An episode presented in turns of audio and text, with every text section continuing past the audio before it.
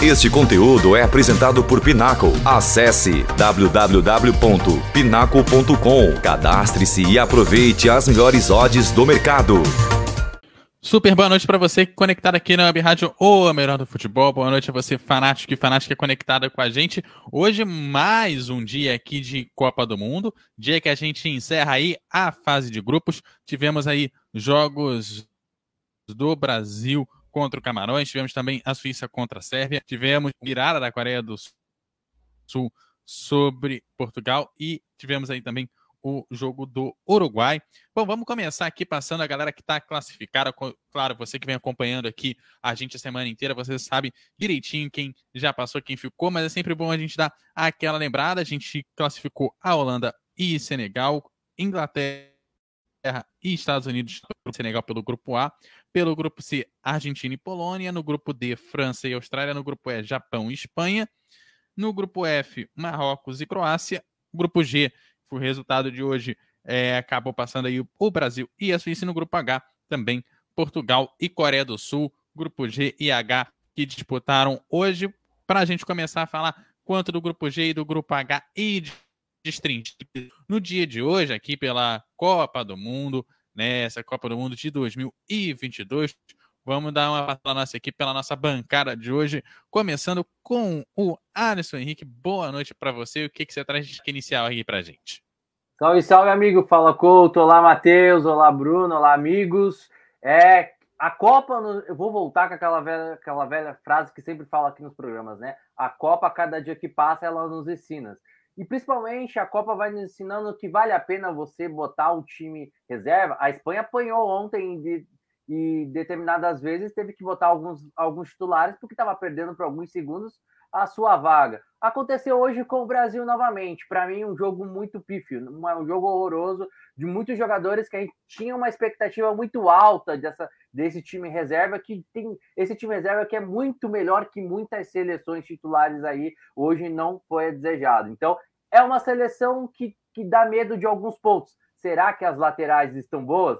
Não sei, vamos ver daqui a pouquinho. Acho que a Copa vai nos ensinando que acaba com a ideia de globalização, acaba com a ideia de times fortes como times europeus, e sim uma globalização, e sim uma Copa muito equilibrada, que não basta jogar bem, basta ter raça e vontade para conseguir seu resultado.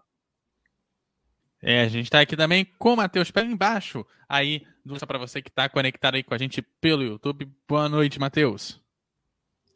Boa noite, boa noite ao Couto, ao Bruno, ao Alisson, a todos que estão nos acompanhando depois de mais um dia de Copa do Mundo. Realmente, né, uma Copa que está nos apresentando algumas surpresas, mas que tem sido bom, né? Pelo lado do entretenimento, tem sido legal, tem sido bacana. Foi bacana essa primeira fase, tivemos realmente algumas surpresas, seleções grandes caindo. O Brasil passando realmente não foi bem hoje, acabou perdendo. A gente vai falar um pouquinho melhor na sequência dessa derrota do Brasil.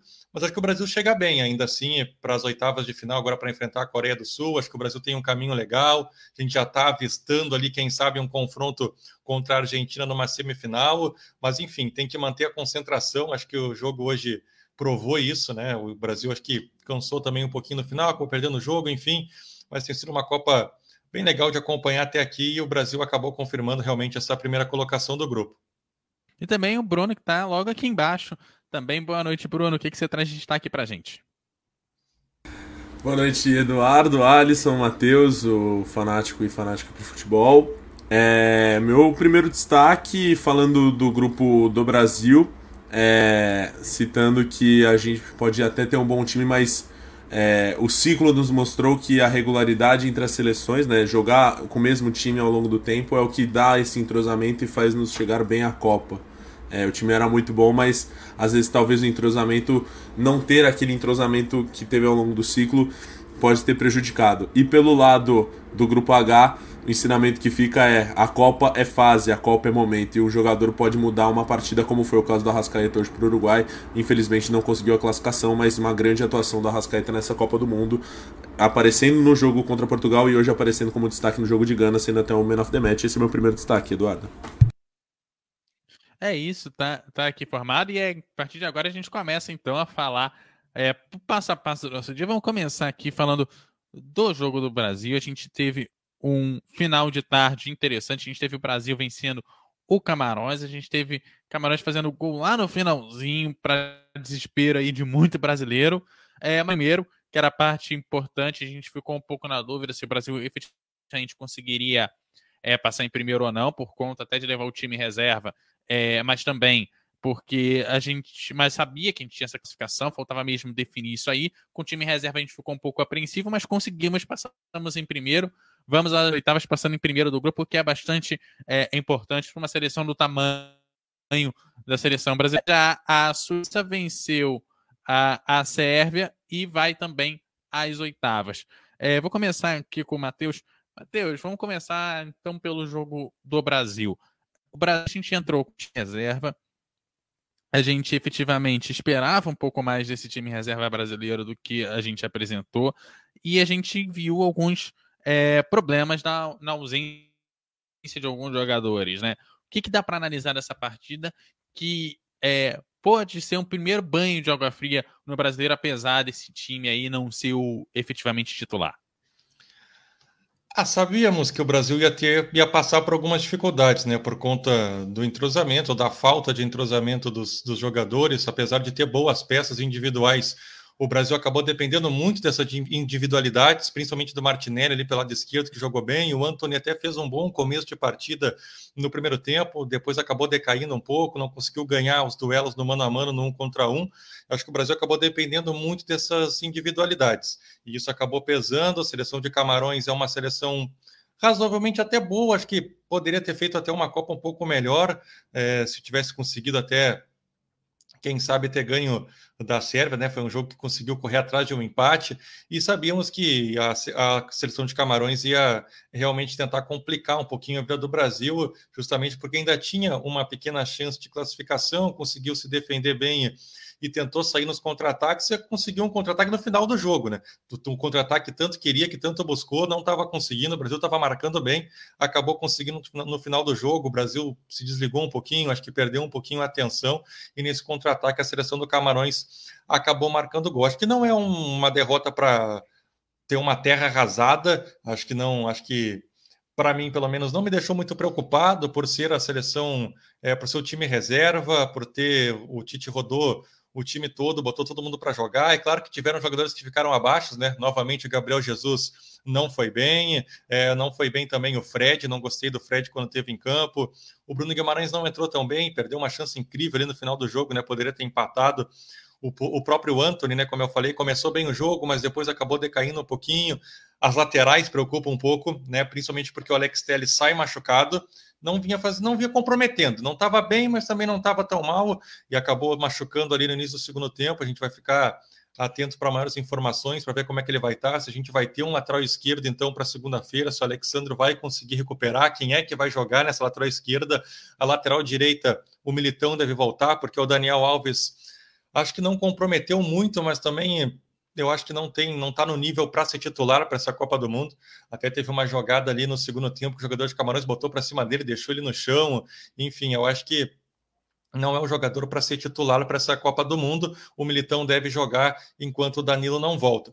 Acho que o Martinelli foi o principal jogador do Brasil, foi quem criou as melhores chances, barrou no goleiro, goleiro de Camarões, que inclusive foi eleito o melhor em campo e merecidamente, né? Porque fechou o gol, fez boas defesas, principalmente nas finalizações, nas finalizações do Martinelli, que acaba se tornando uma boa opção, né? É um jogador que a gente até não esperava, talvez fosse lá o último da lista e que realmente nos outros jogos quando entrou foi bem e hoje talvez tenha sido o melhor jogador do Brasil em campo. Mas enfim, acho que não é uma derrota para, como eu disse, para ter terra arrasada. Eu acho que o Brasil segue concentrado e segue forte agora para a fase do mata-mata.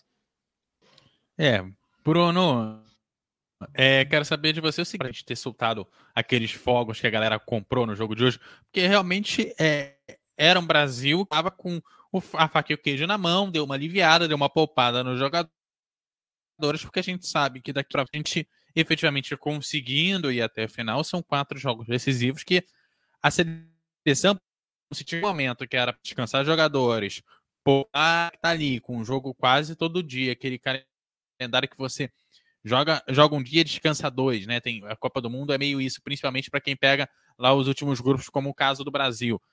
É, a gente aproveitou o momento para descansar, teve a derrota quando podia, e mais é, é de se comemorar ainda o que a gente tem visto da seleção.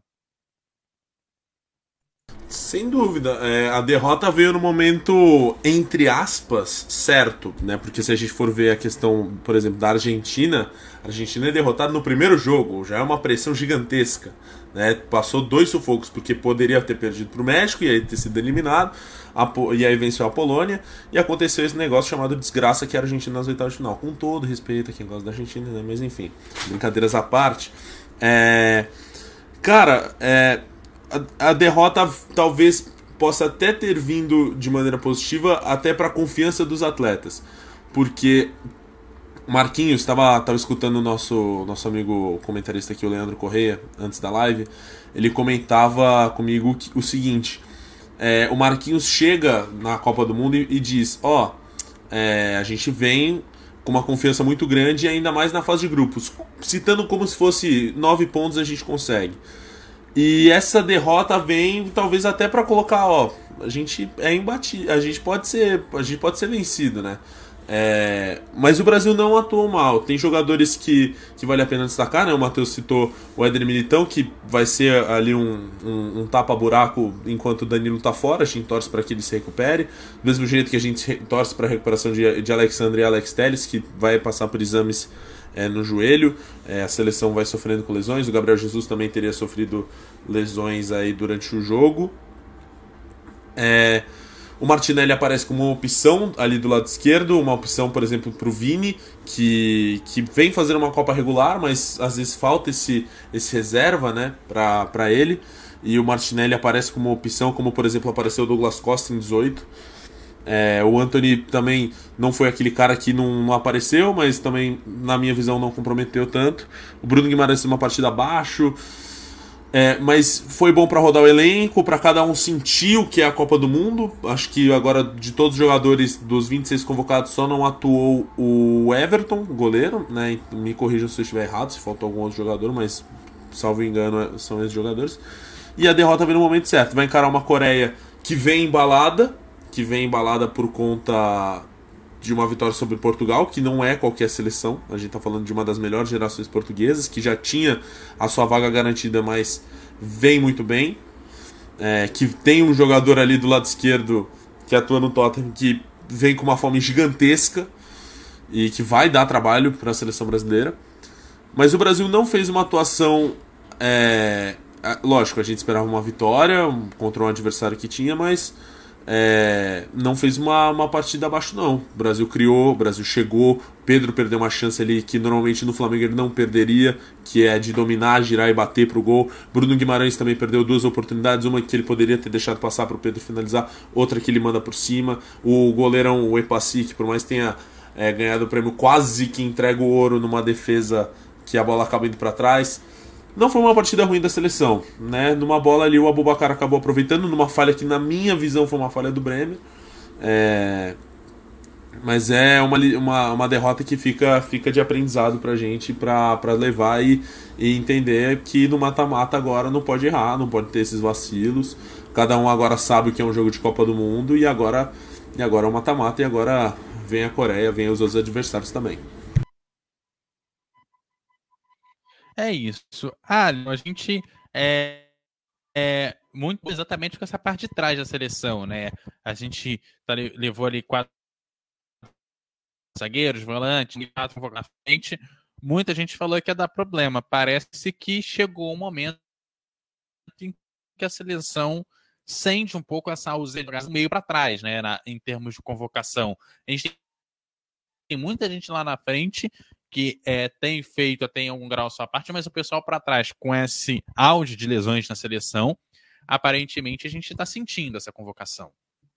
Ah, exato, eu concordo com certos pontos que os amigos falou. Acho que sobre a convocação, não sei se os amigos concordam. Eu acho que a gente, o Tite poderia ter levado algo a mais pelas, pelas laterais, né, sistema defensivo. Ele vem sofrendo um pouco isso nessa Copa do Mundo, né? Principalmente os laterais. Claro que você tem jogadores que podem apoiar, podem fazer muito bem dupla função, né? Lateral direita, lateral esquerda, zagueiro improvisado, e a gente sabe fazer muito bem isso com jogadores de, com qualidade para fazer isso. E o Brasil vem é, vem sofrendo isso. Dois laterais agora machucados, né? o Danilo, o Alex Telles, agora esperamos que não seja nada com ele para prosseguir para a próxima, a próxima etapa. Bom, Eduardo, é, sobre o jogo de hoje, eu, sou aquela pessoa que você me conhece muito bem há mais de seis anos, né, Eduardo? A gente, a gente comunicando bastante há mais de seis anos. Eu sou muito é, por aí.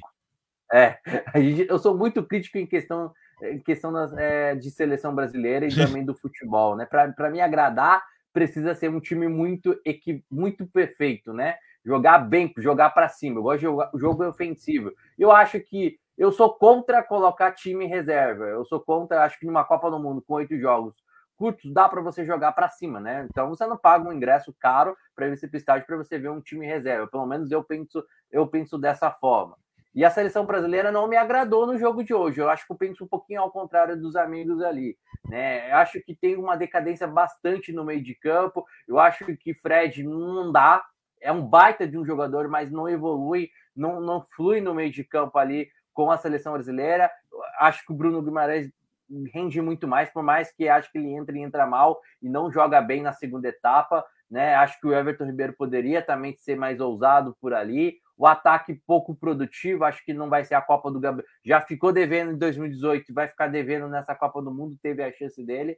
Eu penso diferente, eu acho que esses jogadores eles teve a chance de mostrar e colocar uma, um ponto de interrogação para o Tite porque são jogadores que são, têm completamente é, condições de ser titular da seleção brasileira, né? E são titulares, boa parte deles são titulares da, dos times que atuam. Eu vi um, um, desempenho muito abaixo. Acho que a gente tinha uma expectativa, pelo menos eu, principalmente o ataque poderoso, né? Gabriel Jesus, Gabriel Martinelli, Anthony, né? É, de ser um, um ataque para mostrar que, que, ó, temos um elenco. A gente tem um elenco de fato, não estou criticando que a gente tem um mau elenco, não, mas a, a expectativa era ótima. Era, acho que a minha expectativa para cima era, era para que, que essa seleção mostrasse muito mais do que foi os outros dois jogos que a gente viu, dois jogos bem amarrados, ainda mais com a, é, que a gente viu, principalmente o jogo contra a Suíça, o, o, sofrimento, né? Claro que vai muito méritos da outra seleção. Então, eu acho que concordo com o Matheus quando ele fala que o Martinelli foi,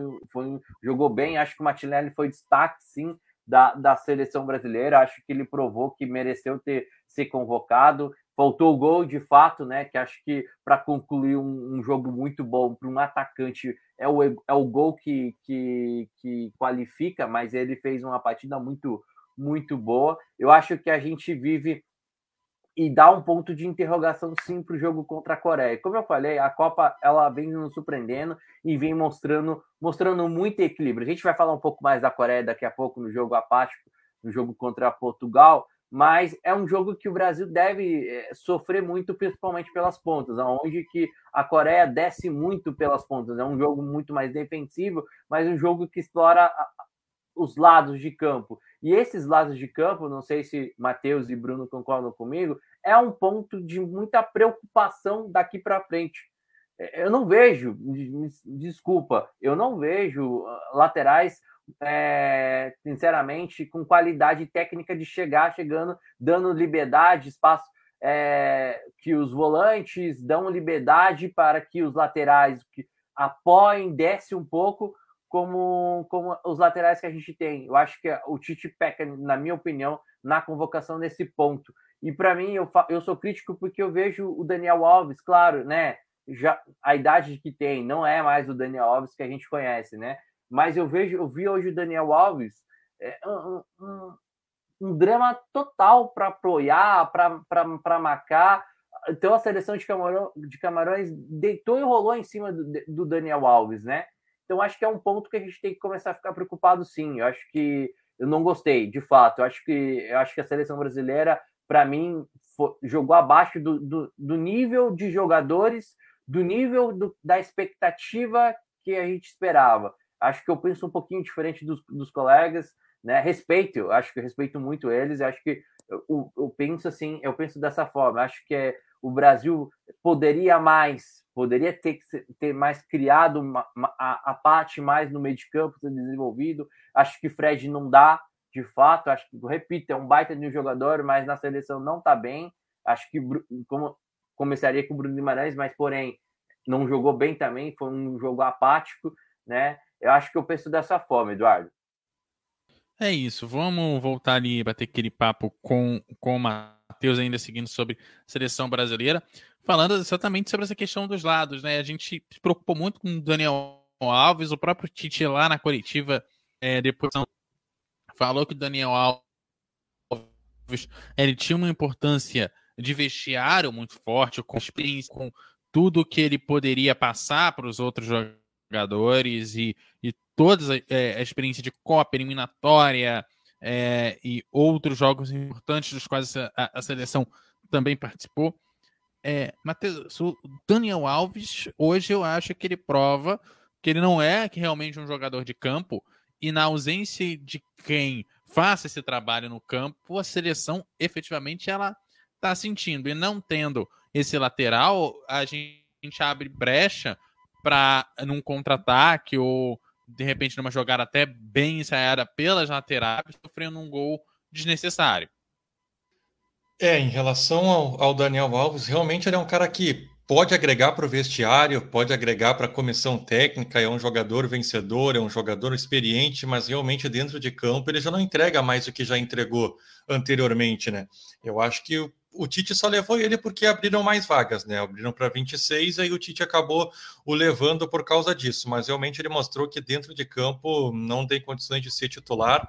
É, vai ser, se voltar a jogar, vai ser um quebra-galho, porque a opção vai ser o Militão, não tendo Danilo vai ser um militão. Essa questão das laterais já era preocupante antes, né, assim que saiu a convocação, porque a gente realmente sofre um pouco com os laterais, né? O Danilo, por mais que até não tenha comprometido quando jogou, até porque jogou pouco, né? Se machucou. O Alexandre também, quando jogou, até foi bem, mas o Brasil não tem grandes laterais. Eu acho que o lateral que poderia ter sido convocado, que acabou tendo uma lesão, foi o Arana, do Atlético Mineiro. Eu acho que esse jogador teria condições de ser titular, acabou infelizmente se machucando, ficou de fora. Então já era preocupante antes a questão das laterais. Depois das lesões, fica mais preocupante ainda. A gente tem os dois laterais esquerdos machucados, o Alexandre e o Alex Teles. Vamos torcer para que nada demais tenha acontecido com o Alex Teles, que ele possa voltar, que o Alexandre possa recuperar, mas se eles não conseguirem voltar para segunda-feira, quem vai jogar na esquerda? Hoje entrou o Marquinhos. O gol da, de Camarões saiu por lá, né, nas costas ali do Marquinhos. O Marquinhos é um, é um, zagueiro. Se ele não jogar na zaga, vai jogar quem? Vai jogar o Bremer para jogar o Marquinhos lá na esquerda, enfim. Olha, vai ser complicado. Se tiver todos esses jogadores fora, fora ali para jogar nas laterais, vai ser complicado. Eu acho que já era preocupante antes de começar a Copa, porque realmente faltava. Acho que o Brasil tem uma carência nessas, nessas posições e aí com essas lesões acabou dificultando mais ainda. Em relação ao Daniel Alves, é como eu disse, é um jogador que dentro de campo realmente está complicado para entregar. É, fora de campo, realmente é um jogador que vai agregar, é um jogador de vestiário, é um jogador experiente, é um jogador vitorioso, conhece o caminho é, para chegar as vitórias, aos títulos, mas realmente já não tem entregado e tem sido preocupante. Eu estou um pouco preocupado para essa questão das laterais, principalmente para esse próximo jogo de segunda-feira. Se o Alexandre não se recuperar, principalmente a lateral esquerda, porque a direita deve jogar o Militão, o Militão deve ficar um pouco mais preso, né? A gente já não tem laterais que avançam. Né? Os laterais do Tite, eles jogam por dentro, não avançam, não dão amplitude, justa, porque justamente quem dá essa amplitude é os pontas, o Vini Júnior, o Rafinha, ou o Anthony, ou hoje o Martinelli na esquerda, então os laterais eles vêm por dentro, e a gente não vai ter laterais que vão atacar, então, nesse jogo contra a Coreia do Sul, principalmente. São laterais que vão ficar mais defensivos, principalmente o Militão ali pelo lado direito. Então é um pouco preocupante, a gente vai ter que torcer aí para que esses jogadores possam se recuperar o mais rápido possível, principalmente os laterais esquerdos, senão o Brasil pode realmente sofrer é, nesse ponto das, das laterais, né? A gente tem visto que a Coreia do Sul é um time que, principalmente o Som, é um jogador de muita velocidade, é um time que não para de correr, luta até o fim, é, não realmente os caras não cansam, enquanto tiver chance, eles correm atrás, eles vão para cima, então pode ser um jogo um pouco complicado nessa questão do lado de campo. Se a Coreia do Sul conseguir atacar bem pelos lados, acho que pode ser um ponto complicado para a seleção brasileira que vai ter que ser bem trabalhado, Couto. É, o Bruno, será os meias podem dar uma ajuda nessa ausência de dos laterais? Será que dá dá para pelo menos travar o adversário ali no meio de campo e assim dar uma aliviada para esses laterais um pouco problemáticos aqui sim para o Brasil? Dá. Dá e acho que a gente até talvez teria uma solução, mas eu acho difícil talvez o Tite utilizar. É, se a gente for lembrar, quando antes do Fabinho estourar no Mônaco, ele era um lateral direito. Tanto é que o Fabinho no Mônaco jogava com a camisa 2, porque ele era lateral. É, então, pode ser uma solução para o Brasil que está precisando, talvez jogar com, com, assim, se a gente for pensar num, num, esquema tático, jogar com três zagueiros e o Fabinho, quando for voltar para marcar, formam uma linha de quatro defensores, né? O, Mar, o Marquinhos na esquerda e o Fabinho na direita e o Militão o Thiago Silva ali dentro da área. Ou ao contrário, né? O Fabinho jogando pela esquerda e aí o Militão que já está acostumado a jogar pela direita fazendo essa função. É, é alguma opção assim do gênero, ou o Brasil jogar com três zagueiros e aí puxa o Bruno Guimarães para jogo, para fazer ali a contenção com o Casimiro. É, agora é, é, é, a hora do Tite quebrar a cabeça e ser ousado e também é, deixar de fazer as suas escolhas. É, opções não faltam, por exemplo, se a gente for pensar pro lado esquerdo, aí você pensa o meio campista que pode jogar um pouco de, de forma mais defensiva, é, canhoto, eu penso do Fred, mas o Fred, é, como, como bem disse o Alisson, e eu concordo, o, o Fred vem fazendo uma partida, vem fazendo uma Copa do Mundo muito abaixo. Uma Copa do Mundo bem a desejar. E acho que o Bruno Guimarães vem pedindo passagem já tem um certo tempo, por mais que hoje eu não gostei muito da atuação dele. Achei que teve algumas oportunidades perdidas na, no, no campo de ataque, mas é, uma, é um cara que vem pedindo passagem já tem um certo tempo. É, opção não falta. Eu gostaria muito de ver o Fabinho. Acho que é um cara que, se não fosse o Casimiro, o monstro que ele é, porque ele, para mim, o Casimiro é um craque e eu já deixei claro aqui na última live é, que para mim o Casimiro é um líder e que deveria talvez ser o capitão dessa seleção, ao invés do Thiago Silva, por, com, mesmo, mesmo com toda a história do Thiago Silva, a experiência, a idade, está na sua quarta Copa do Mundo, mas eu acredito que o Casimiro poderia ser essa liderança, mas o Fabinho é um cara que, se não tivesse o Casimiro, seria o cara desse meio campo, no, na, na questão de primeiro volante, tá? É, e é um cara que pode fazer essa função de lateral direito. Então, talvez o Fabinho possa ser esse cara não achei que ele fez uma partida ruim, mas também não acho que fez uma partida tão boa, ficou ali na média. É, então, para mim, se for pensar um cara desse meio campo, como você bem perguntou, Couto, é, quem pode fazer essa função? Acredito que o Fabinho. O Fabinho poderia ser não, não sei testado, né? Mas fico, fico com aquela pulga atrás da orelha, né? Pô, vai botar o Daniel Alves. Vamos lembrar que o jogo é contra a Coreia e do lado esquerdo da Coreia tem o som para ganhar na velocidade do Daniel Alves eu fico preocupado, não sei vocês, mas eu fico preocupado. Então talvez o Fabinho possa ser esse cara. Por mais que ele seja um cara alto da velocidade, né? Eu fico preocupado. Talvez seja essa opção vindo do meio campo para ajudar na, na, na, parte defensiva o Fabinho. Rapidinho só, Eduardo, complementando o que o Bruno falou, eu acho que a gente tem peças para recompor. É, deixa a gente né, amplia né, a Coreia do Sul antes da gente para falar do jogo da não. Só, só para complementar o que o Bruno falou, eu acho Vai que. Vai lá, Alisson, complete aí só para complementar o que o Bruno falou, acho que a gente tem peça para é, repor ali na, na lateral, por, por, mais que não tenha um lateral ofício, né? Eu acho que hoje jogou o Marquinhos, né? Dá, dá para insistir, porque o Marquinhos ele, ele tem essas qualidades, tanto de jogar na lado, até determinadas vezes jogou no meio durante a tua carreira. Né? É um zagueiro mais vendo... baixo, tem mais velocidade. Exato, até o Militão, né? Que a determinadas vezes jogou assim no Real Madrid, né? Então acho que a gente tem, a gente tem argumentos para colocar, né? Eu acho que, de fato, concordo com o Bruno pensa colocar o som com o Daniel Alves. O Daniel Alves sofreu hoje contra Camarões, gente, pelo amor de Deus. Imagine com um som que tem muita felicidade, tem muita velocidade, muito mais qualidade, um jogadoraço, né? Que joga como que vai ser um show de horrores a avenida que vai ser ali aquele pelo lado. Então eu acho que acho que no momento, vendo a performance, acho que o Daniel Alves não deve ser o titular, não. Eu acho que dá para a gente repor, assim. Acho que tanto o Fabinho, eu acho que dá para fazer muito bem por ali. Você bota o Marquinhos como jogou hoje, e você tem até o Militão para jogar ali para aquele lado, né? E só para completar, rapidinho, Couto, eu acho que, o, se eu não estou enganado, o Everton Ribeiro, no início da carreira, já foi lateral esquerdo também. Foi. Ele já foi. jogou na esquerda. época do Corinthians. É, então eu acho que daqui a pouco, não sei se o Tite vai acabar inventando muito e deslocar um jogador que já não joga por ali há muito tempo, mas ele já fez essa função. Daqui a pouco, se precisar, pode acabar sendo até mesmo o Everton Ribeiro ali na esquerda. mas só que eu acho que com o Everton Ribeiro, não sei se você concorda, se colocar por ali, eu acho que a gente sofre na recomposição. A gente ganha muita qualidade em, em produtividade por ali, com velocidade e tal, mas acho que na recomposição, para voltar, eu acho que é um grande problema, com um grande risco ali. Se, seria é mais algo... fácil colocar um zagueiro, né? Seria, seria algo tipo desespero, prorrogação. Pô, o Alexandre teve cãibra, não tem mais mudança. É, bota, bota o Everton Ribeiro ali. Tampa buraco. Falta criatividade do, do Tite para mudar um pouco a seleção, assim? Você já acha que falta criatividade, alguma coisa que de repente ele tire da cartola e assuste o adversário? Falta.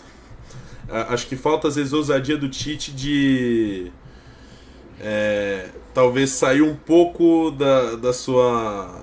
Como é, como é que eu posso dizer? Só, só para deixar claro uma coisa. Eu, eu, particularmente, se o Tite não Zona for sair e ainda. E ainda. E ainda não. Se, se o Tite ele ainda não, tivesse essa indecisão, tipo, fica ou não fica, eu particularmente continuaria com o Tite. Acho que ele é um baita treinador e talvez o melhor brasileiro que a gente tenha hoje. É, mas ele já vai sair, já deixou essa decisão, enfim. Mas ele, às vezes, é exatamente como você diz, né, Couto? Ele tem essa zona de conforto. E então, por exemplo, o jogo contra a Suíça. Era um jogo que o Brasil vinha jogando bola dentro da área. Você não coloca um Gabriel Jesus, que é um atacante que sai da área. Você coloca o Pedro. Quer ganhar no alto? Bota o Pedro. O Pedro tem 1,90m de altura quase. Então, então, tipo, ele tem essas insistências. E o Tite é um cara muito cabeça dura. Ele diz que, que, errou, que, que errou na Rússia, que tinha outros jogadores que vinham pedindo passagem, a gente pode citar alguns nomes, né? Felipe Luiz, o Firmino, o Douglas Costa, por mais machucado que estava à época, vinha fazendo uma boa Copa do Mundo, mas eles seguem com insistência. O Fred, por exemplo, não era para ter entrado contra a Sérvia, era o Bruno Guimarães. O Fred está pendurado. Se ele tomar um amarelo, se ele tomasse um amarelo hoje, ele estava fora. Era uma opção a menos para o jogo das oitavas.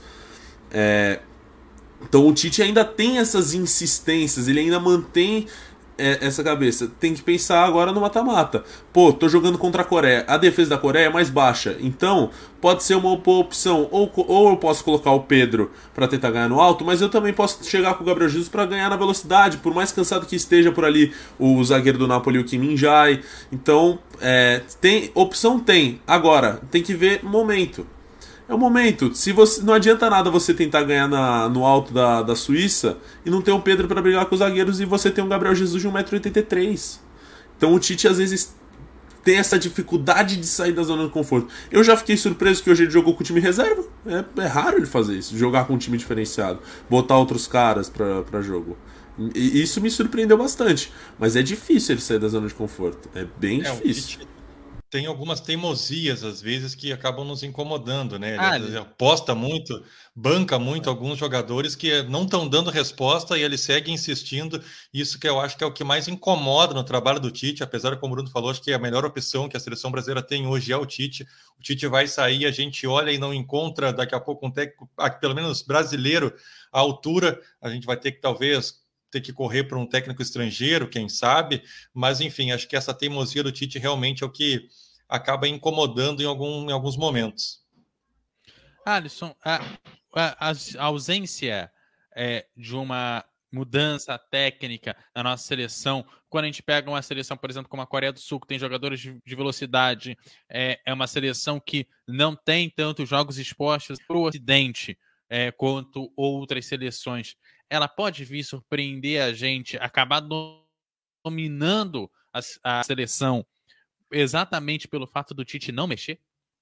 Acho que dominar não, mas a gente pode sentir sim. Né? Acho que dependendo se a gente pega uma Coreia, com, como você bem colocou, né? No jogo, vamos projetar o jogo de segunda-feira. Né? A Coreia, é, a gente, já, a gente já projeta que a seleção coreana, por mais que não é aquela seleção retranqueira, né? Como algumas outras seleções que a gente vai vendo, né, que se fecha e tenta sair no contra-ataque, é uma seleção que tem qualidade para trocar a bola, trocar, né? Mas acho que, respondendo a tua pergunta, acho que não.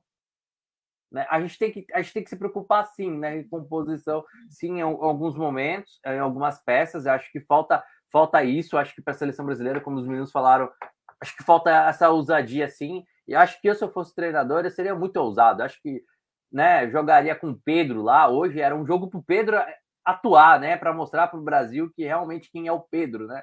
É, acho que desculpa, Gabriel Jesus teve a oportunidade na Copa de 2018, não fez, teve oportunidade alguns minutos contra, contra a Suíça, pouco também apareceu. Acho que era o, acho que falta isso, né? A ousadia, tentar mostrar recomposições de peças, né? Acho que o Pedro era um jogo ideal para o Pedro entrar hoje, mostrar é, realmente é, o talento que ele tem, né? Abrir as, as, portas do Pedro para o mundo, o mundo conhecer que é o Pedro, não só o futebol brasileiro, não só o futebol sul-americano, conhecer o, o, Pedro como o Pedro joga. Então acho que falta sim ousadia. Eu acho que o, que o Brasil é ok, né? A seleção coreana chegou aí, a gente vai falar um pouco mais depois. Né, é uma seleção de superação, de, de muita técnica, né, ainda falta qualidade, mas que depende muito de alguns jogadores ali na frente, como todo time inferior é assim, né? Querendo ou não, vamos, não vamos ser hipócritas, né? A seleção brasileira sente a falta do, do Vini e também do Neymar, e, e mostrou muito isso no jogo de hoje, como o time sente falta desses dois jogadores. Esses jogadores são muito importantes, por mais que a gente tenha um elenco gigantesco, um elenco maravilhoso. Vamos dizer que é um elenco maravilhoso, são jogadores importantíssimos nos clubes europeus, né? Mas que que infelizmente ainda tem uma dependência, né? Tem essa carência da falta do Neymar, da falta do Vini para decidir lá na frente, lá na frente, né? Mas é, eu acho que é mais por aí, Eduardo. É isso, vamos falar sobre a Suíça e a Sérvia, jogo é, finalizado em 3 a 2, é, a Suíça sendo é, vencedora desse confronto. É, a Sérvia a, acaba em, é, a Suíça acaba indo aí para as oitavas, né? A Sérvia acaba caindo. É, começando com o Bruno. Bruno, o que, que dá para destacar desse 3 a 2 ou um 3 a 2 que foi um placar que eu particularmente esperava que fosse um pouquinho menor? Também esperava que fosse um pouquinho menor, acompanhando o futebol das duas equipes na, na última rodada. Pelo lado da Sérvia, até esperava um pouquinho mais eu, eu imaginava a Sérvia classificando. É, porém, a equipe da Suíça me surpreendeu na atuação, porque é uma equipe que demonstrou que ofensivamente tem ali o embolo, mas não consegue aparecer tanto. Hoje foi diferente. Hoje conseguiu aparecer mais, conseguiu furar o bloqueio sérvio e o placar, como você bem disse, né, elástico, um placar é, que surpreendeu bastante. É uma equipe que vai ser muito complicado o adversário que vai enfrentar, mas que tem chance. A Suíça, se a gente for lembrar da Eurocopa, eliminou uma França voltando de um resultado, né? Conseguiu, salvo engano, quando a França estava 3 a 1 conseguiu voltar para um 3 a 3 e fez um jogo parelhíssimo contra a equipe da Espanha. E contra o Brasil conseguiu aguentar ali uma pressão até os 38 do segundo tempo. Então, a Suíça consegue uma boa classificação, consegue um ótimo resultado. É, vai dar trabalho contra Portugal. Não acho que vai longe, porque logo em seguida deve pegar o vencedor de Espanha e Marrocos. E acredito que as duas seleções vêm muito melhor do que a Suíça. Mas consegue um ótimo resultado, ga garante a sua vaga nas oitavas e, e promete. Estou curioso para ver como é que vai ser contra a seleção portuguesa. Não acho que é favorita, entra como azarona, mas é, tem suas chances, tem a sua qualidade e a classificação é mais do que merecida.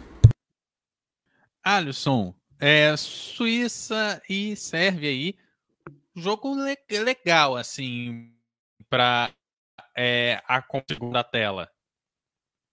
Sim, o, o jogo foi foi assim, foi fora do que a gente projetava, né? Não sei se os amigos também projetavam, né?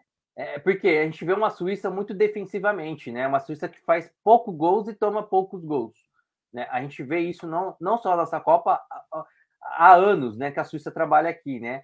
E a Suíça, por mais que tenha um time encardido, eu acho que a Suíça é aquele time que, que co consegue o resultado, mas joga um futebol feio, né? Mas vem conquistando, são cinco, são praticamente, ó, os últimos cinco últimos torneios que a Suíça foi procurar aqui, que a Suíça disputou, ela passou para a fase eliminatória, Copa do Mundo 2014, a Euro 16, a Copa do Mundo de 2018, do, a Euro de 2020 e agora. Então mostra que, querendo ou não, por mais que tenha esse futebol enjoativo, né? Acho que o, aquele futebol que encadido, aquele futebol feio, não sei se os amigos concordam, futebol feio, mas consegue convencer e consegue conquistar seus resultados. E hoje, de fato, o treinador falou isso antes da partida, né? Na, na expectativa, não a gente vai continuar com a ideia de marcação forte, porém a gente vai criar algo mais. Se a gente sonha e a gente quer uma classificação, a gente tem que correr riscos. E acho que e hoje a, a, Suíça mostrou isso, correu riscos. Então ela foi uma equipe muito mais aberta. Então por isso que foi um pouco mais fácil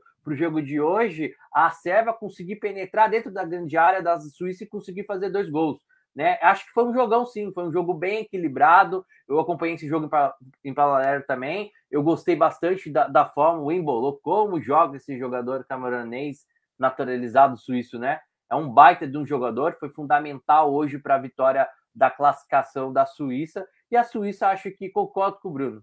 É uma Suíça que hoje foi um futebol muito ofensivo, fora do normal, porém não vejo essa seleção, olha, para a próxima fase. Eu acho que eu vejo uma seleção ainda com muita dificuldade para enfrentar.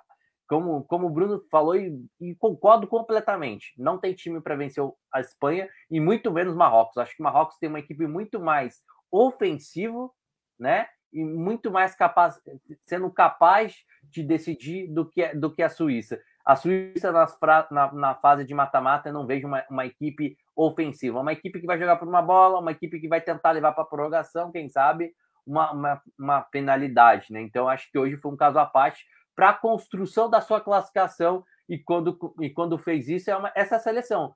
Boa, na, produtiva lá na frente, com o Embolo jogando muito bem, porém com muitos defeitos retrativos lá atrás para recompor, onde que ficou aberto falhas muito graves nas saídas de bola e com, quando a, a Serva conseguiu fazer os dois gols. Matheus, e aí? O que, que dá para destacar é, desse jogo? E além de ser bem mais do, é, do, que a gente esperava, né? É, é um jogo que a gente observou, né, como o próprio Alisson falou, uma pequena mudança tática ali, mas que também pode não ser a Suíça que a gente vai encontrar em outros jogos. É uma seleção que realmente é, tem esse caráter defensivo, é uma seleção até um pouco chata de ver jogar, mas que é, entrega e mal ou bem é, essa entrega pode fazer com que o time vá é, do que o esperado, porque chega num resultado, faz quando ali, mal ou bem é, talvez seja a seleção que vai melhor nos pontos corridos do que no mata-mata, mas no mata-mata pode conseguir um resultado que para alguns seja inesperado. É, de fato, a seleção da Suíça é um pouco mais pragmática, uma seleção que se defende bem, sofreu pouquíssimos gols, especialmente nas eliminatórias. A gente viu também no jogo contra o Brasil, foi tomar o gol lá na, na reta final, o time se defendeu, se fechou muito. Realmente hoje teve uma atitude um pouco diferente, foi para cima, até porque tomou uma virada, né? Saiu ganhando com o gol do Shaqiri, que fez uma boa partida, depois tomou uma virada, teve que correr atrás, porque ali estava sendo eliminada quando tomou uma virada, então teve que tomar essa atitude de sair para o jogo, de procurar o jogo e conseguiu a virada. Foi um jogo bem movimentado, um jogo de bastante gols, um jogo de provocações, de discussões, jogo que valia a vaga, né? Já era praticamente um mata-mata também nessa última rodada para a Sérvia e Suíça, mas eu concordo com os amigos. Acho que a Suíça não vai muito longe também. Até estava vendo aqui Suíça e Portugal que vão se enfrentar né, nas oitavas de final. Elas se enfrentaram recentemente pela Liga das Nações e Portugal ganhou o jogo em Lisboa por 4 a 0 e a Suíça até ganhou o jogo em casa por 1 a 0 mas né, teve um jogo em Lisboa que foi 4 a 0. Então acho que a seleção portuguesa realmente é superior à seleção da Suíça. A Suíça vai tentar realmente se fechar, vai tentar fazer um jogo um pouco mais pragmático, mais fechado, para tentar não sofrer muito contra a seleção portuguesa, mas também realmente não vejo a Suíça chegando muito longe, mas de novo conseguiu classificar, né? De novo deixa a Sérvia para trás. Eu até no início estava apostando mais na classificação da Sérvia, né? Que já estava na frustração de ter ficado para trás na Copa de 2018, também num grupo com Brasil e Suíça, também perdeu para a Suíça naquela oportunidade de virada, inclusive, e acabou de novo ficando para trás. De novo a Sérvia deu uma decepcionada. Eu achei que para essa Copa até ia chegar um pouco melhor, mas acabou não fazendo bons jogos jogos, é, apesar de ter feito um jogo até um pouco melhor hoje, um jogo mais aberto, conseguindo, como eu disse ali, no momento virar o jogo, está na frente, mas eu esperava mais da seleção da Sérvia nessa Copa, ficou devendo um pouquinho e a Suíça de novo avança, vai ter um confronto difícil, realmente também não sei se vai ir muito longe, acho que Portugal chega realmente como favorito para esse confronto contra a Suíça, eu acredito que deva passar. É, pois é. Assim, é, e Suíça aí devidamente classificados. A gente vai passar para o grupo H aqui. Estamos com o Alisson, o Bruno e o Matheus. E a gente abre com o grupo H. Eu queria continuar batendo essa bola com o Matheus, porque de segundo tempo para as duas seleções, né, bem complicada. Né? É, inclusive, o, o jogo é, da Coreia do Sul contra Portugal, que ela venceu por 2 a 1 ele se encerrou exatamente quando começaram os acréscimos do jogo entre Uruguai e Gana, o Uruguai vencendo aí por 1 a 0 mas foram aqueles 10 minutos finais que foi é, o Uruguai, se fizesse um gol, passava, precisava de, de mais um gol. A Coreia do Sul não tinha ali totalmente garantido, garantida a sua classificação. Os jogadores reunidos no campo, era a imagem que a gente via ali no, no jogo da Coreia, os jogadores ali reunidos no meio de campo, vendo no celular, no tablet onde podia o outro jogo. E depois a gente viu completado o jogo do Uruguai, aquele desespero que foi se chegando com é, até o Soares ali na, na parte de fora, né, do, no, no, banco ali, já se desesperando antes do jogo acabar. Eu acho que esses 10 minutos são a. É, foi uma reviravolta muito grande que aconteceu né, no segundo tempo. É, começando falando do jogo do Uruguai. O Uruguai começa muito bem o jogo, vai para cima, teve uma escalação mais ofensiva hoje. Finalmente a gente viu a Rasqueta como titular, jogou bem, marcou dois gols mas no segundo tempo o Uruguai parou um pouquinho, é, um pouco no freio, tirou um pouco o pé do acelerador. A seleção de Gana tentou é, até criar alguma coisa, também não conseguiu criar grandes oportunidades. O Uruguai correu atrás, a gente também não pode deixar de falar dos pênaltis não marcados né, para a seleção do Uruguai, principalmente aquele primeiro que acho que foi em cima do Darwin Nunes, né, que o árbitro inclusive vai no VAR, ele assiste, revê o lance e acaba não marcando o pênalti. Para mim foi pênalti, né? Tem um encalço por baixo, o jogador de Gana chega por baixo, acaba derrubando no segundo lance que foi para cima do Cavani.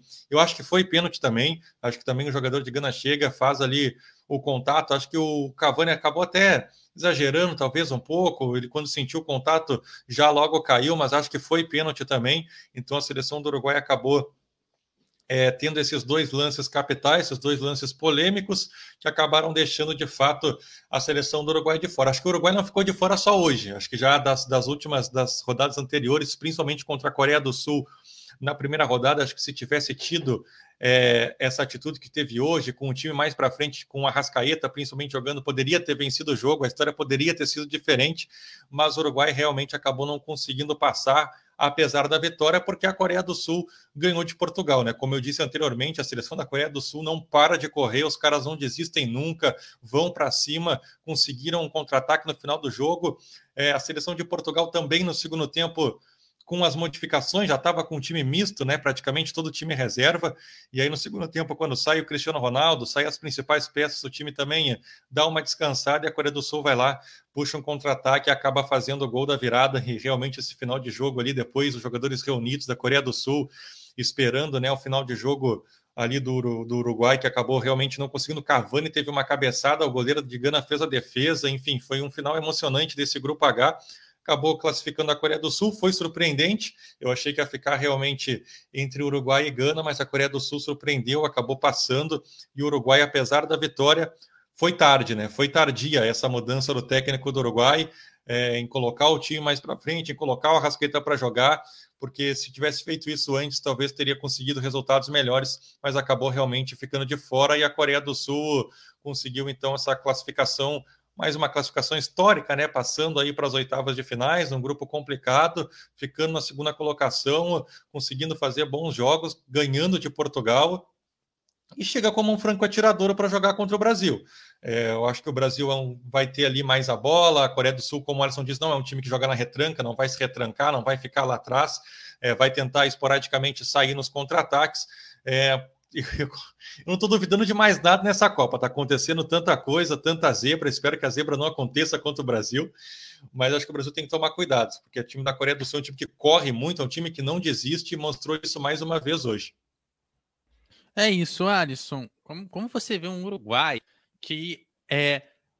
Eu acho pela primeira vez, se não a primeira vez na história das Copas, na primeira vez em muitas Copas, que ele chega no terceiro jogo é, sem marcar nenhum gol E é, a gente ficou esperando esse gol do Uruguai também hoje durante muito tempo.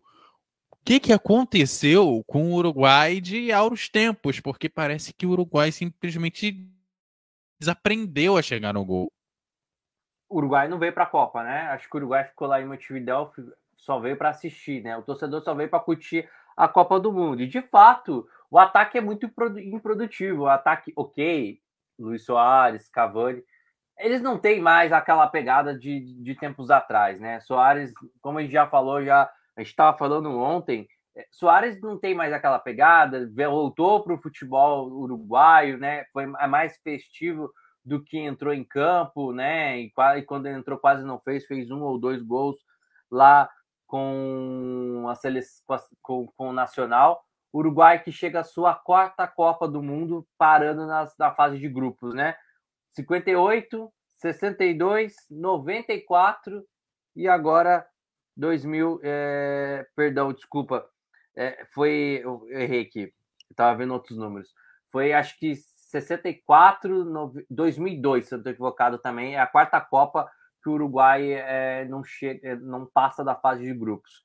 Lamentável que a gente vê, né? Não só o Uruguai, o futebol sul-americano, como vem, né? Tanto a gente só mandou quatro seleções, dessas quatro, duas conseguiram passar. E era lógica, né? Argentina e Brasil passarem para a próxima fase, né? Agora o Uruguai se decepciona muito. Acho que é como o Matheus falou, o jogo do Uruguai era jogo contra a Coreia, né? Eu acho que o time não se desenhou. Acho que o problema também não adianta a gente só falar, ah, o time não fez gol. Mas quando, quantas vezes que a bola chegou até o ataque? Quantas vezes a bola chegou no Darwin Nunes, né?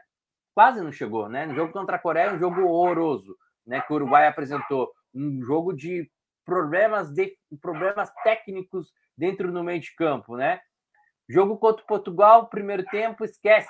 Esquece o primeiro tempo de, de do Uruguai, acho que Portugal foi melhor. Né? O, aquela mesma metodologia. O Uruguai com problemas técnicos de organização no meio de campo para fazer a bola chegar lá na frente no Cavani, no Soares, no Darwin Nunes, né?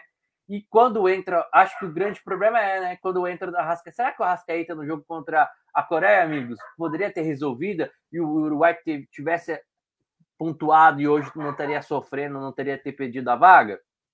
Né? Não sei, né? Porque eu acho que foi o cara do Uruguai, né? Se, se a gente tem que falar alguém que se doou e jogou bem no Uruguai, foi a Rascaeta. Né, o que ele fez no segundo tempo contra Portugal, melhorando o time, a postura do time, a, melhorando a troca, de, a, a, a troca de passes, deixando os jogadores um pouco mais na frente. No jogo de hoje, né, o Uruguai jogando bem no segundo tempo, o passe que ele dá, né, a forma como ele joga desenvolve. O Uruguai é mais produtivo, o Uruguai é, cria mais, consegue fazer que a bola chegue um pouco mais no ataque, entre que seus atacantes é, agride mais o adversário. Então faltou isso, principalmente no primeiro jogo. Aí está o grande erro do Uruguai, né?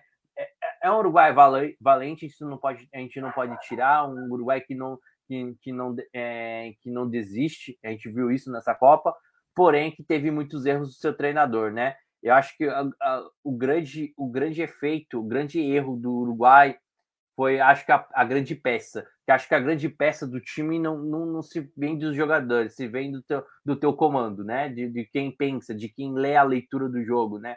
Do teu treinador. E para mim, ele no primeiro, eu acho que o grande erro do Uruguai de não ter classificado, ok, foi incompetente, não conseguiu fazer os seus, seus jogos, não conseguiu fazer os seus gols, mas para mim é um time incompetente empatar com, com a Coreia, né? Da forma que jogou, um jogo horrível do Uruguai e principalmente, é, eu acho que se ele, minha opinião, o time é outra coisa com Rascaeta, né? Se os amigos concordam, é totalmente outro jogo que o Uruguai jogou, é totalmente. Se, o, se o Rascaeta tiver, aí eu cutuco vocês aí, Matheus e Bruno.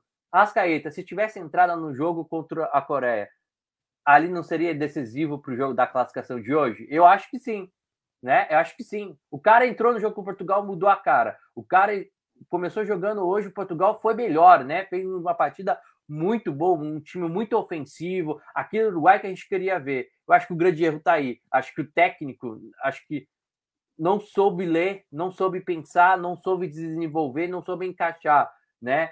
Essa leitura. Eu acho que quando ele, quando ele tenta ele, vê ele, quando ele tenta mudar, infelizmente, dá certo, dá muito certo, mas infelizmente é o futebol, né? O futebol pega peças E a Coreia foi lá e fez um resultado muito. Por mais que Portugal teve um jogo também, querendo não jogar o jogo de hoje também, né?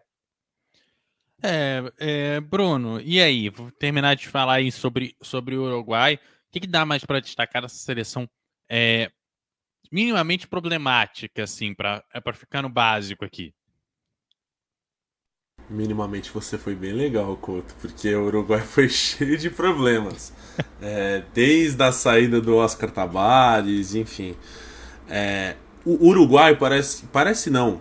Parou no tempo, porque já, já começa com a questão de, tipo, o último título que conquistou, 2011 Copa América, mas tinha uma, um início de uma geração nova ali que surgia, né?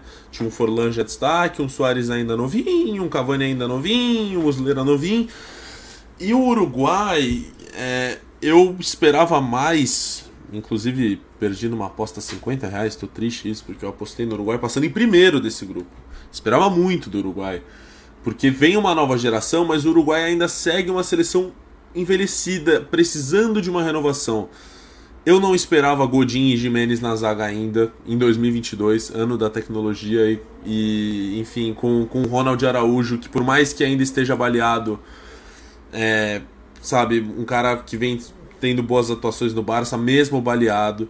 É, eu esperava mais de um Valverde, esperava mais de um Darwin Nunes, do, é, do Bentancur, que acabou né, tendo problemas físicos e tudo. Mas é uma seleção que veio de uma maneira muito conturbada, chegou na Copa do Mundo e vinha tendo um futebol bem interessante. É, vai, o Diego Alonso vai acabar saindo. Vai, as, as primeiras informações que chegam é que o principal favorito para a vaga dele, e assim, eu sou muito fã, mas talvez para o Uruguai eu não sei se é o melhor nome, que é o Marcelo Bielsa. É, eu não acho que o problema do Uruguai seja pouca ofensividade, mas sim é, uma falta de renovação, porque o, o Soares não vai conseguir jogar a Copa com, 30, com 42, o Godin não vai conseguir jogar com 43, e o Cavani também já não é mais o Cavani da Copa de 18 que destruiu contra a seleção portuguesa. Concordo com a bancada. É, acredito que o Uruguai não foi desclassificado hoje, foi desclassificado no jogo contra a Coreia. Concordo muito com o que o Alisson disse. O Arrascaeta poderia ter mudado o jogo contra a Coreia. E e a gente sabe, né? Copa do Mundo é fase. O Arrascaeta tava, mesmo com. E assim, acho que é sempre importante a gente frisar: o Arrascaeta tá com uma pubalgia. Ele tá lesionado. E mesmo com uma pubalgia, o Arrascaeta foi o melhor jogador da seleção uruguaia nessa Copa do Mundo. Nomes vão aparecer. O Rocher já é um primeiro nome que apareceu bem nessa Copa, pegou pênalti hoje. É, o Darwin Nunes é um nome para o futuro. O Pelistre é outro cara que vem aparecendo. Facundo Torres também. O Maxi Gomes vai chegar na próxima Copa do Mundo com 30 anos. É, você tem um Canóbio no Atlético Paranaense surgindo. Varela no Flamengo. O Bruno é. Mendes eu não sou muito fã. O Terans é outro nome. É, é um momento de renovação. Então, agora é, é, o momento do Uruguai parar, repensar, porque talvez em 2030 vá sediar a Copa do Mundo, ainda não está nada certo, em 2024 vai ser resolvido, mas o Uruguai vai ser, pode ser sede de uma Copa do Mundo. É bem frustrante, para mim é uma das decepções. E, e só para finalizar, que a gente via muito essa disputa, né? Futebol europeu, futebol sul-americano sempre no topo. E, e a gente vinha com essa discussão, né? Pô, os, os times sul-americanos não estão enfrentando os europeus, a Europa se fechou. Mas eu, eu acho muito interessante isso aí. Foi até uma questão que a gente discutia quando rolou o Mundial de Clubes, né? O Palmeiras, quando foi derrotado pro Tigres. Enfim. São três times asiáticos no mata-mata. São dois times africanos, são dois times sul-americanos. Está muito nivelado. Europeus, eles são maioria, então logicamente vai ter ma maioria. Mas é hora de repensar, né? Tem, tem galera. O, o a, a, África e a Ásia estão evoluindo e tá ficando um jogo mais, peca, mais pegado. O Brasil perdeu para Camarões, a França perdeu para Tunísia. Então, o Uruguai passou. A Argentina para a Arábia, perfeito. A Alemanha para o Japão. Tem vários exemplos, né? A Alemanha e Espanha. Tem vários exemplos, mas para o Uruguai em si é repensar, é reformular, porque não adianta você levar medalhões e achar que eles vão resolver a qualquer momento, como o Soares e Cavani. E o Arrascaeta foi o melhor cara dessa Copa, mesmo com uma pubalgia, mesmo sem estar 100%. É um cara diferenciado. É o melhor jogador da América do Sul hoje. Eduardo, só rapidinho. Eu acho que o que o Bruno falou. Duas coisas. Vai. Primeiro, que o Uruguai, acho que a, a gente vê que a seleção. Para mim, o Uruguai essa, essa eliminação mostra como que é o futebol dentro do seu país. O futebol caiu muito de produção, o futebol que não consegue mais ter revelação, não consegue ter mais escola forte, como sempre foi uma escola forte. Não chegar longe em Libertadores. Exato. Acho que a última vez foi o quê? Foi com o Penharol contra o Santos? Penharol 2011. Né? Exato. É muito tempo. Nem na Sul-Americana não consegue chegar mais. O Penharol, o Nacional, não consegue ter mais essa força como tinha antigamente, né? Acho que começa daí a decadência e, a, e, a, e principalmente o mercado enfraquecido de revelação de jogadores. Talvez se você olhar para o branco aqui, tem o Facundo Torres, que eu acho que é o garoto, talvez projetando para uma pra próxima Copa de esperança por ali. Eu não vejo outro nome em questão ali de futebol uruguaio, não. É que quando o Brasil e a Argentina cresce muito mundial, né, junto com a França, acho que são três países que produzem muito bem jogadores. Acho que o Uruguai, que é uma gigante, é, a gente tem que aplaudir uma seleção muito aguerrida, bem caindo muito. A, o futebol sul-americano mostra isso ao Uruguai como que é. E só a ideia quando ele fala de três, é, três asiáticos, duas seleções africanas, mostra que, o, que a globalização está acontecendo. Está acabando aquela A Copa nos mostra isso, que está acabando aquela ideia de futebol ser só europeu, futebol europeu ter um nível muito alto. Eu acho que as, os seus continentes, os seus países estão aprendendo em si a, a, aprendendo a ter uma formação, uma academia dentro do seu país, né? A gente vê na África parando com aquela ideia de trazer treinadores estrangeiros para dirigir seus clubes. A gente vê em Senegal, Gana, Marrocos, né? A gente vê a gente vê treinadores dentro do seu país treinando, né? Globalizando é, é, essas seleções. E não só isso, além de as seleções globalizarem, tem, começar a mostrar um modelo, mostrar é, um futebol muito competitivo, a gente vê, gente, olha o futebol asiático, olha o futebol é, africano, como boa parte desses jogadores a gente vê nas principais ligas. Na Premier League, na La Liga, africanos muito na Ligue 1, também na Bundesliga, né? Então a gente vê esse mercado crescer nessa globalização. Então a Europa, ela faz parte de, dessa globalização para esses países é, se globalizarem e fazerem jogos equilibrados. A gente vê isso. Se a gente for analisar, analisar bem, acho que duas seleções foi muito abaixo do nível de seleções, a gente fala é, medianas, fracas, né? O Qatar, como a gente já esperava, né, da seleção do Qatar, né? E é, eu acho que a seleção de é, essa seleção de, de Camarões, por, por mais que mostrou muita qualidade do jogo contra a Sérvia e mostrou hoje um futebol muito é, muito é, positivo no jogo de hoje, a alegria de fazer um gol em cima do Brasil, né? Mas são seleções que, que para mim, é, jogaram um pouco à parte. Agora, se você olhar no contexto, você vê um equilíbrio espetacular que a gente tem nessa Copa. Então, mostra que a globalização, mostra que o mercado acaba com aquela ideia de ser Brasil, Argentina, Sul-Americano e, e ser o resto o time europeu né, para dominar o mundo, para dominar a Copa. Então, as seleções africanas que estão aprendendo com a globalização e uma Copa Africana das Nações que foi um espetáculo nessa temporada, acho que é o grande exemplo como foi o mundo assistindo o mundo caindo dentro lá no começo do ano, a forma como Senegal, Marrocos, Egito jogaram, incorporaram, mostrando que o futebol africano é poderoso e enriquecido e tem sim força e potência que lá para frente, não sei se é agora, né? talvez, quem sabe, Senegal pode aprontar aí, né, chegar a uma final. Eu, eu aposto muito nessa seleção de Senegal, né? Mas que lá para frente pode sim surpreender e ser, acabar sendo sim uma, uma, uma, uma campeã mundial, como os times asiáticos. Né? Vamos, vamos, vamos, vamos cair dentro, né? A Venezuela foi vice-campeã da, do Sub-20, a, a, a, Ucrânia também foi campeã do, do, da Copa do Mundo Sub-20. Por que não essa globalização pode estar mudando daqui para frente, né? É, Matheus, para não deixar passar em branco, Portugal entrou no esquema do Brasil. Estamos aqui garantido, vamos aliviar ali. É, acabou não indo, não indo tão bem no seu, no, é, no seu jogo, mas ficou ali e fazendo aquele aquela mais ou menos e tal, deu uma aliviada para a seleção e agora é pensada ali para frente, né?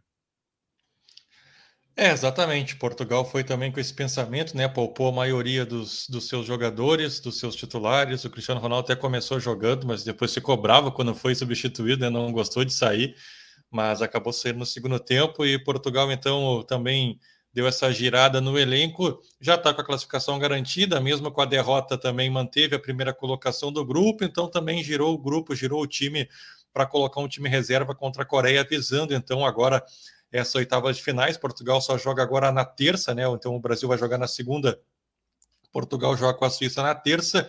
E Portugal vem forte. Eu acho que Portugal é uma geração muito boa, é uma geração que, se, que é um time que se conseguir realmente encaixar é um time que tem boas individualidades, mas se encaixar bem o coletivo, eu estou apostando que essa seleção portuguesa vai longe, acho que numa semifinal vai chegar. E realmente, no jogo de hoje, poupou os jogadores porque já estava classificado, uma derrota não também não afetou na colocação dentro do, do grupo. Foi uma situação um pouco parecida com a, realmente com a seleção brasileira, poupou seus jogadores visando agora a fase do mata-mata.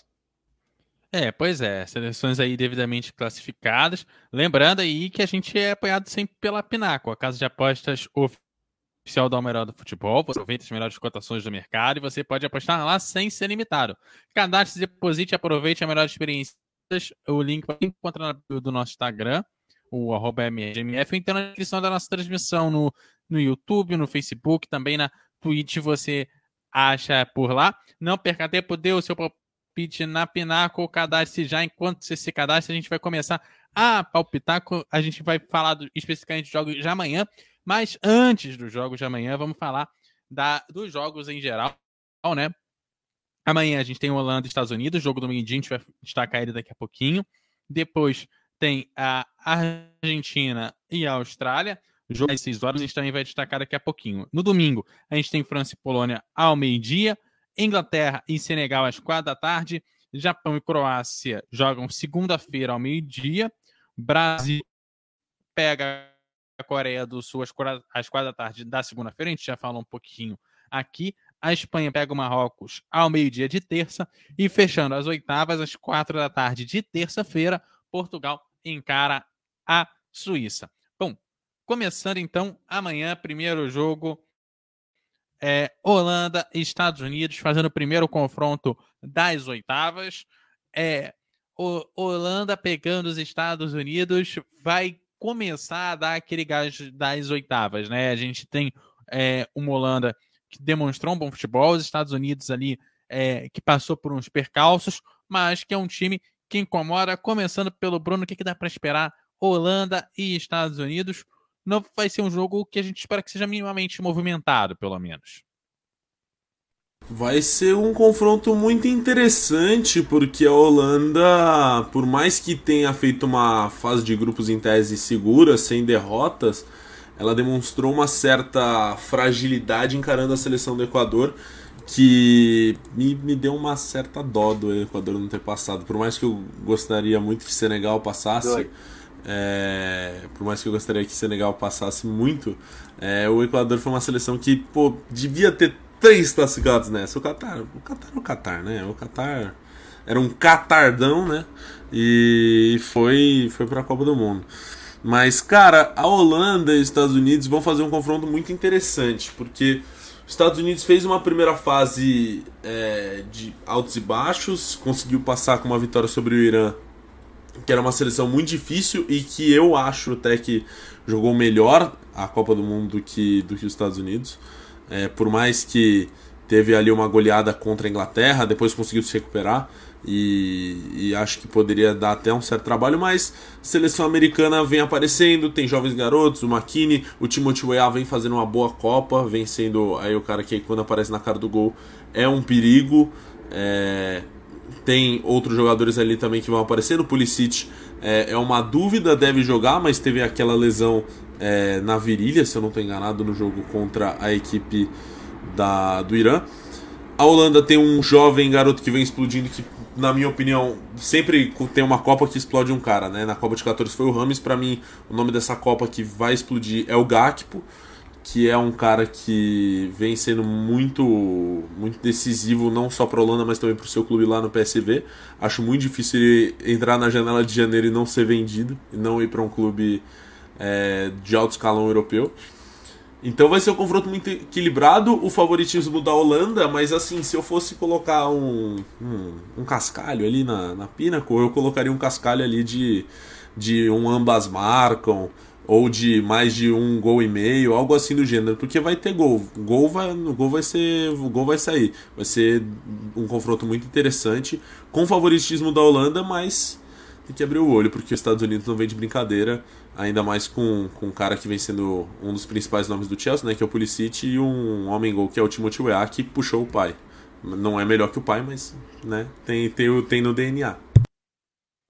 É, Alisson, eu vou. Antes de falar efetivamente do confronto, né? Primeiro jogo das oitavas. É, o Bruno tá apostando em gols, mas já é possível a gente esperar já a primeira prorrogação da Copa do Mundo já no primeiro jogo? Eu acho que sim, ainda mais com essa seleção americana que nos surpreende. Jogou bem contra, contra o primeiro tempo contra, contra foi contra a Bélgica, não lembro, não, Bélgica. Inglaterra? Não, o primeiro jogo da, da Gales. Gales. Foi espetacular o primeiro tempo, né? O primeiro tempo que, que, os ingleses, que os americanos fez, né? Atacando, não deixando o país de Gales jogar. O segundo tempo caiu um pouco de produção. Contra a Inglaterra jogou muito bem, né? Contra o Irã novamente.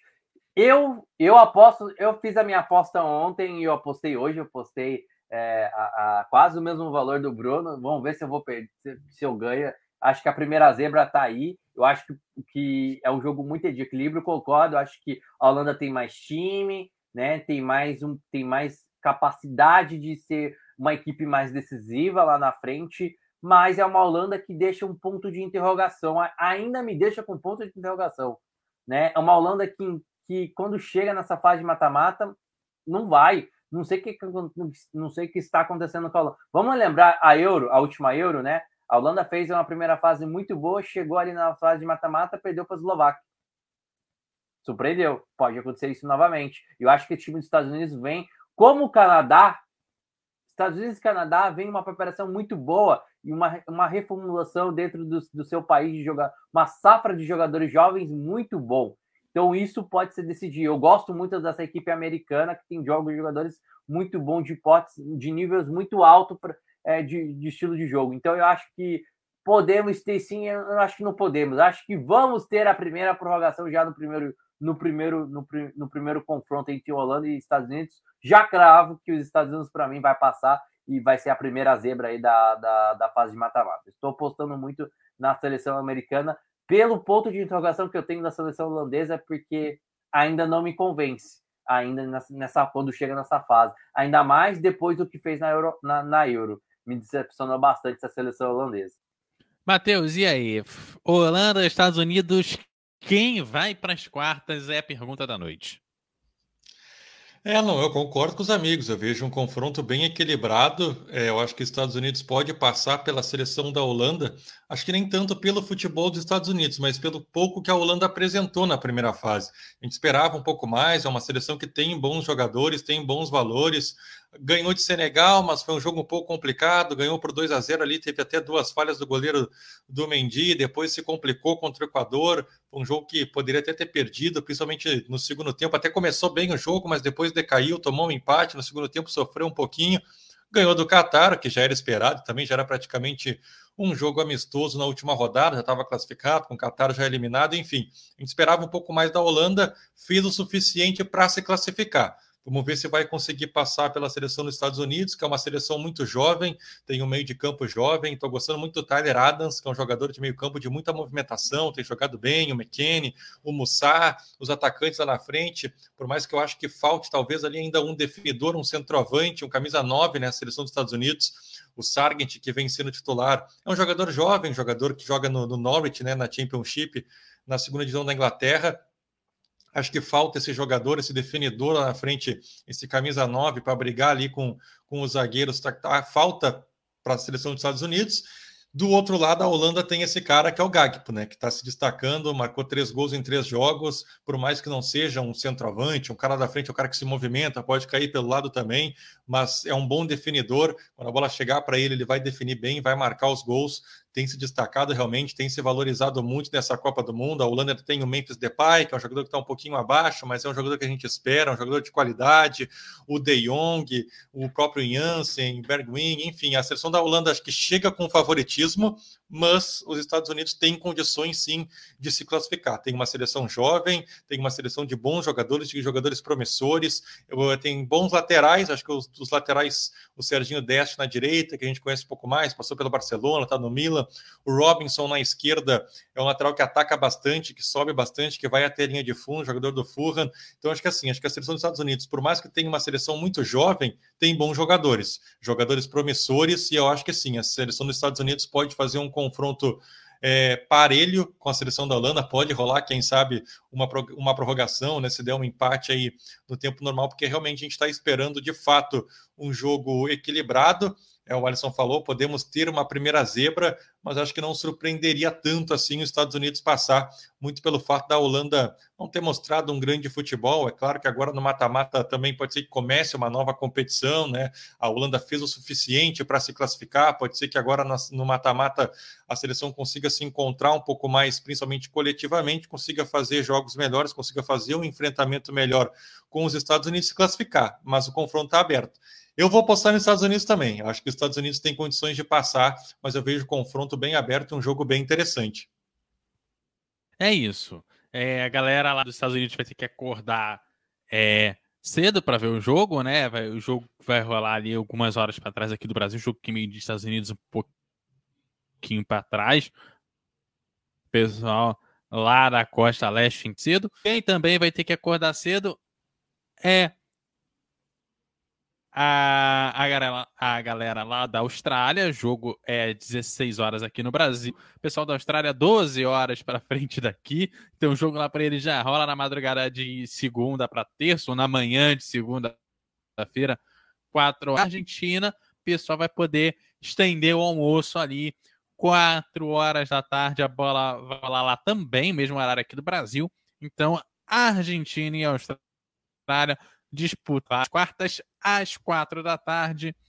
Bom, Matheus, você terminou aí o jogo entre o e o jogo entre a Argentina e a Austrália. E aí, quem que a Argentina, é, em teoria, pelas apostas, é, antes até do nosso papo de globalização, a questão, né, a América e Europa seria teoricamente mais time, mas a Austrália tem a surpresa do dia. Não, a Argentina vai passar com os pés nas costas, vai ganhar de 3, 4 a 0, vai passar fácil. Não, eu tô brincando. Eu tô tentando dar uma zicada na Argentina, porque eu tô com os palpites muito ruins, acho que não, não só eu, acho que todo mundo tá um pouco complicado. Todos os palpites que eu tô dando, apostas que eu tô fazendo, tá dando tudo ao contrário, então eu vou apostar na Argentina. Inclusive, eu vou lá na Pinaco, vou apostar na Argentina, que é para tentar dar essa zica reversa aí, porque tudo que eu tô apostando, tudo que eu tô palpitando, não tô indo bem. Mas brincadeiras à parte, acho que a gente não passa de qualquer forma. A seleção da Austrália acho que já surpreendeu até demais de chegar até aqui nas oitavas de finais. É um time até que se defende bem, mas a seleção da Argentina acho que foi um acidente de percurso aquela primeira rodada, quando perdeu para a Arábia Saudita. O time conseguiu reagir, venceu os dois jogos. O jogo mais recente contra a Polônia jogou muito melhor, mostrou um futebol melhor. O técnico fez mudanças importantes. Acho que o Julian Álvares entrou, acho que para não sair do time, acho que ele vai tomar essa vaga ali do Lautaro Martins lá na frente. É, no meio de campo, McAllister, o Enzo Fernandes entrou muito bem no time também. A Argentina chega como favorita. Vai ser uma catástrofe muito grande se a Argentina for eliminada pela seleção da Austrália. É claro, como eu disse anteriormente, não estou duvidando de mais nada nessa Copa, que realmente resultados surpreendentes, mas aqui seria seria realmente uma catástrofe assim, se a Austrália conseguisse eliminar a Argentina. A gente vai torcer para isso, como eu disse, vou jogar essa zica reversa, vou apostar na Argentina para tentar aí ver se a Austrália consegue passar, porque realmente eu estou um pouquinho mal de palpite nessa Copa do Mundo, mas porque realmente está acontecendo é, muitas zebras, né? Tá, como a gente já falou bastante. Mas, enfim, acho que a gente ainda passa. Acho que a gente ainda tem futebol para passar. Acho que a gente ainda conseguiu se encontrar, conseguiu apresentar um futebol melhor no último jogo. Acho que não está tão dependente mais assim do Messi. Acho que os caras estão correndo mais também pelo Messi. Acho que a Argentina passa. Como eu disse, acho que vai ser algo muito surpreendente se a Argentina é, não passar pela Austrália. É, Alisson, é, dica de aposta, com certeza, jogo com muitos gols. Agora, é, você pode tentar pela Argentina ali, mas a Austrália sendo uma zebra, você ganha uma grana extra para torrar na segunda-feira, no dia do Jogo do Brasil. Acho que muito gosto do lado da Argentina, né? Porque vai ser difícil a Austrália conseguir fazer um gol se a Argentina mostrar o futebol que mostrou na, na última rodada, né? Eu acho que é um jogo muito difícil para a Austrália conseguir. Eu só vejo a Austrália conseguindo de jogar para igual se fizer os primeiros 20 minutos que fez com a, com a França, né? Eu acho que se jogar daquela forma pode, pode colocar um, uma dificuldade para a seleção da Argentina, mas acho muito difícil. Por mais que a Austrália venha embalada, é, vem um jogo festivo, conseguindo superar, né? Chegar até as oitavas de finais, uma seleção, vamos lembrar, a seleção da, da Austrália jogou a, com o Peru, né? A repescagem, né? Jogou com a seleção peruana, conseguiu ir para a Copa do Mundo. Eu acho que o, Matheus já falou tudo. Acho bem difícil a seleção australiana conseguir fazer alguma coisa, aprontar. Eu acho que não tem nem, não tem nem, nem tem nem time, nem tem nem força é, ofensivamente para tentar chegar lá. Eu acredito que a Austrália não vai ser a Polônia, né?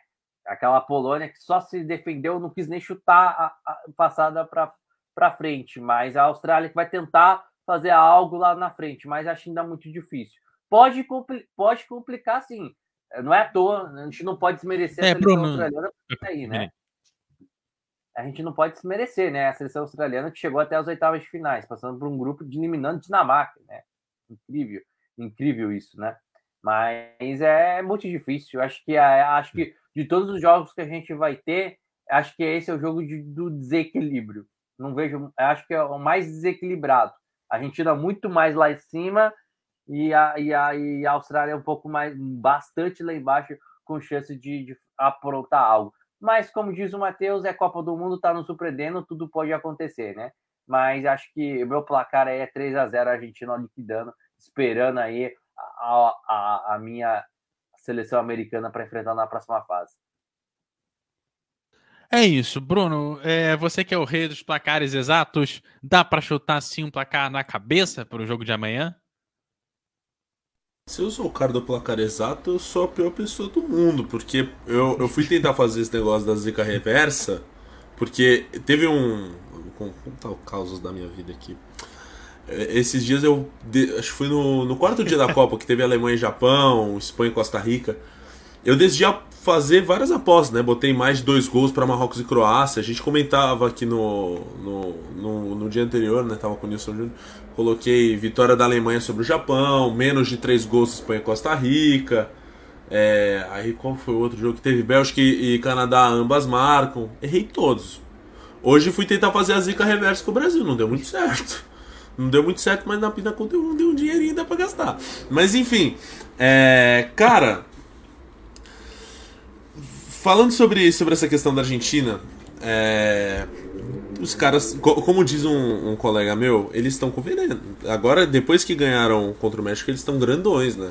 É, principalmente o Lionel Messi, que é um cara que vai para sua última Copa do Mundo e tá com sede do título. É, acho que o, o Scaloni encontrou a escalação ideal depois dessa vitória contra a Polônia, por mais que não foi um jogo muito é, potente do lado polonês mas foi um jogo muito bom pelo lado argentino, pelo menos na primeira etapa. O Messi apareceu para o jogo, o McAllister foi uma opção que surgiu muito bem, o Enzo Fernandes, que já tinha feito uma boa partida contra a equipe do México, é, na minha visão garantiu a titularidade. O Julian Álvares talvez não, não acho que é o cara ideal para ser o parceiro de ataque do Messi, ainda acho que o Lautaro tem esse, esse poder, né? ainda porque o Julian é muito novo mas é, o Lautaro está em uma fase, não está desempenhando bem essa Copa.